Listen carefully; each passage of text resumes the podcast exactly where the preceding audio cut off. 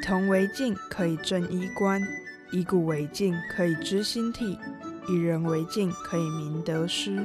擦拭干净历史这面镜子，一起领略饰品的一辈子。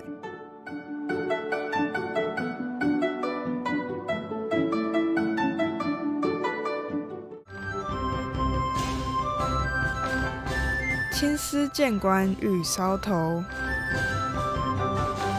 三九三千繁华梦。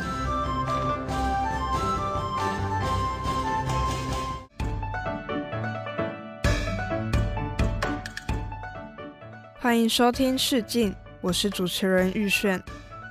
在上一集和大家介绍了古老的发髻、用途多样的发簪和精致华丽的发钗。这集就来说说头面和女花有关的花钿、华盛以及簪花。头面可以理解为是首饰的统称，是各种头饰组合而成的。一般一副完整的头面由十二到十三件的首饰组成，有的时候甚至多达二十几件。发钿是最百搭的发饰，它是从单纯的装饰增加了束发的功能，而华盛。就是从素净的发簪上绽放的朵朵金花，簪花则是拥有古老传统的习俗。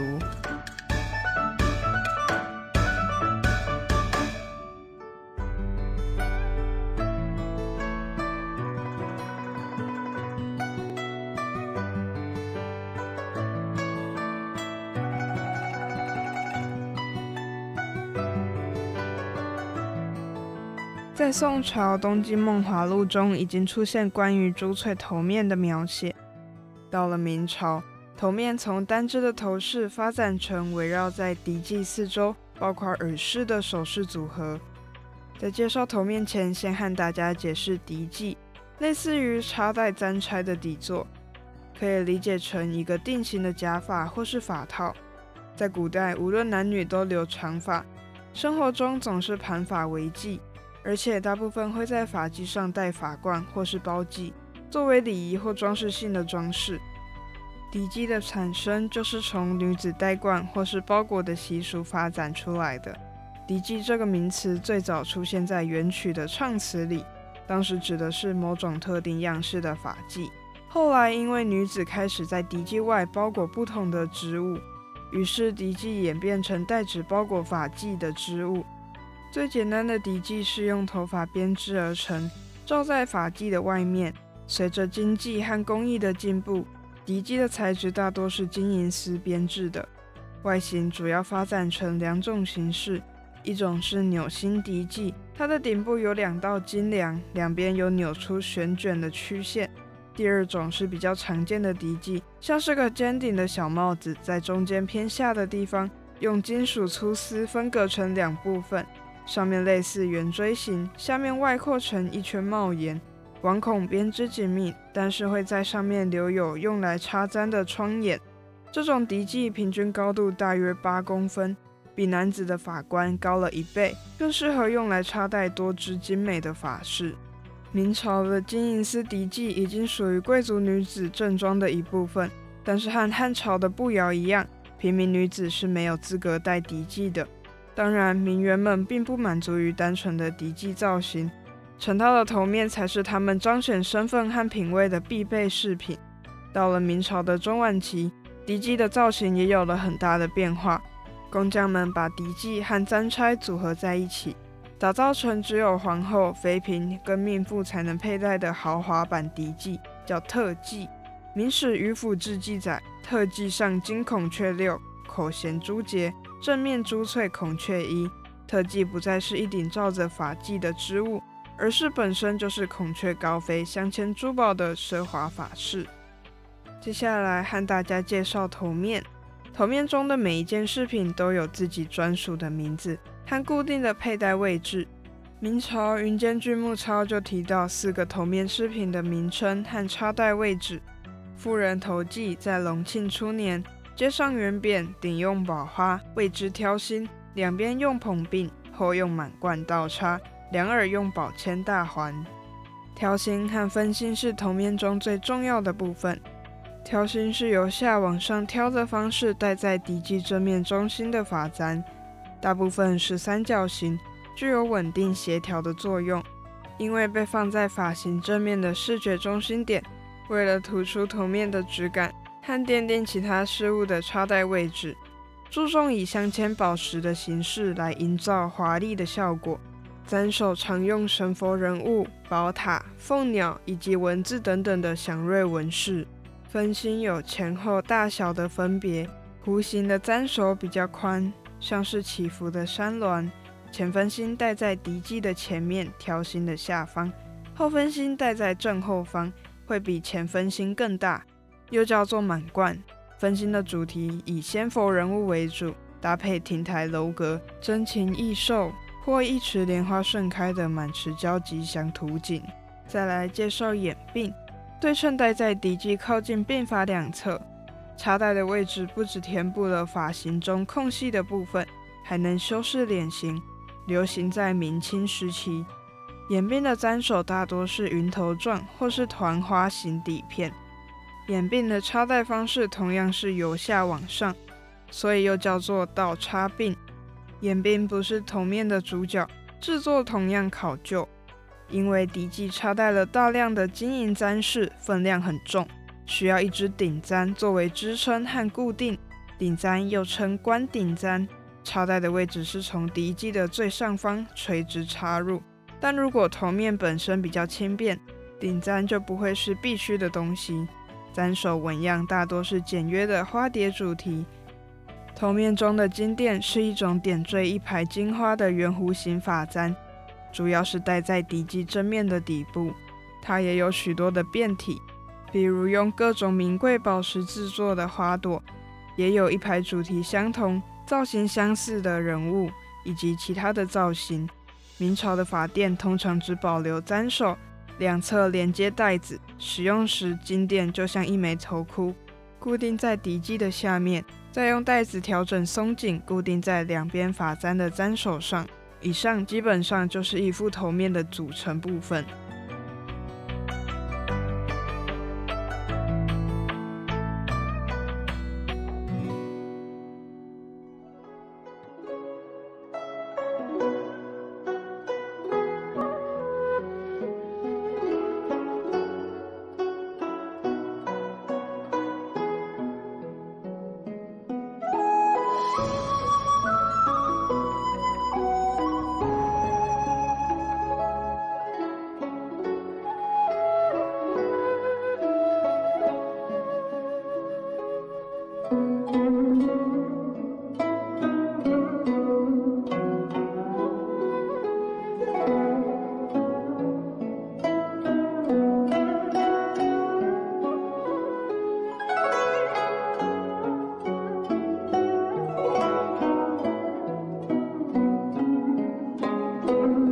介绍了头面的组成之后，关于花钿有一些小延伸。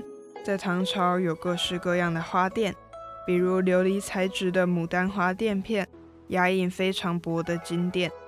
这类型的花钿一般是戴在发髻的正中央。花钿有一些有拆梁，可以直接固定在发髻上，但有一些需要另外用发簪固定。虽然这些花钿不能直接束发，装饰性远大于实用性。但是它可以被放在发髻的任何位置，和其他的簪钗搭配。不过花钿有的时候并不牢固，出行的时候经常有掉落的现象。因此，在古代出现了一种特殊的行业，叫扫街，就是专门负责在大街上捡贵妇们掉落的花钿珠翠。明清的时候，花钿庄走向衰落，但花钿法式除了由簪变钗，还增加了束发的功能。别名同样有花的华盛，华有华丽的意思，因为通常制作成花草的形状，所以也叫花盛。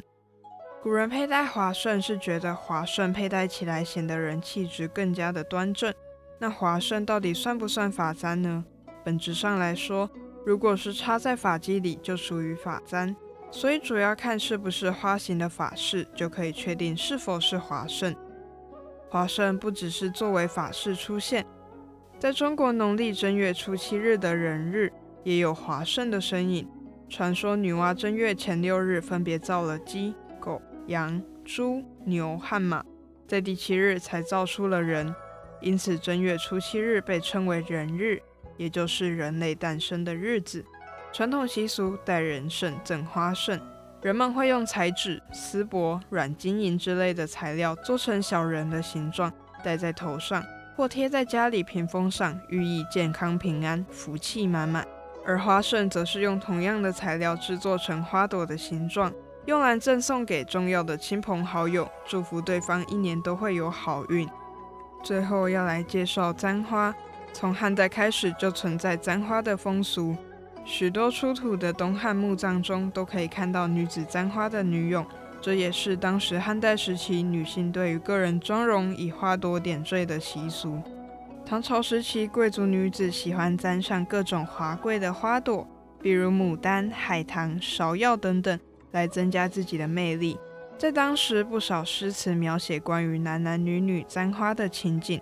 文学的推广让簪花风俗变得兴盛，不只有女子簪花，有些男子也会挑选美丽的花朵簪戴，甚至一些节日还有需要簪花的习俗。比如重阳节需要人们在手臂上缠艾草或者茱萸，欣赏菊花。到了宋朝，簪花已经成了常态，甚至让人觉得时尚。王公贵族到平民阶级，不论是年轻人还是老年人，都可以把花朵插在帽子或是头发上。因为商业和手工业大幅增长，除了新鲜的真花外，还可以选择人工制作的假花来簪戴，弥补了鲜花不足的空缺。元朝时期的簪花习俗还是较为常见，在原剧中一些角色还是有簪花的扮相。到了明清时期，簪花风俗的范围慢慢在变小，不再是无论男女老幼都簪花的状态了。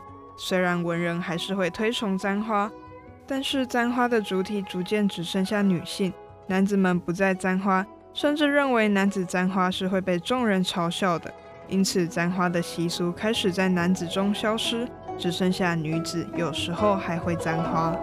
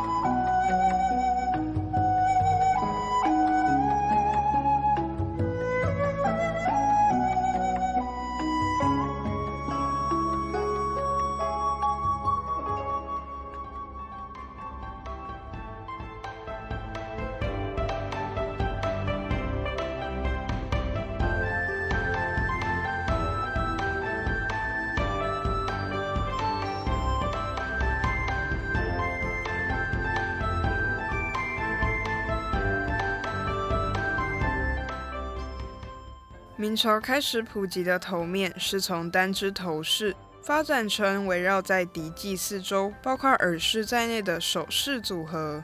组成头面的饰品根据位置都有专属的名字。在笛髻前面正中央的挑心，挑心下面的前分心，笛髻正后方比较大的后分心，也叫做满冠。靠近鬓发两侧对称佩戴的眼鬓。作为支撑和固定垂直笛髻的顶簪，和笛髻正面底部用来装饰的垫儿，这几个首饰基本上就可以组成一副头面。除了各种花型的发垫，同样是花形状的发簪，有个专用名词叫做华胜。不只有发垫和华胜，汉朝时期到明清时期还流行簪带鲜花。尤其宋朝时期，不论男女老少都会簪花，但是到了明清时期，只剩下女子才簪花了。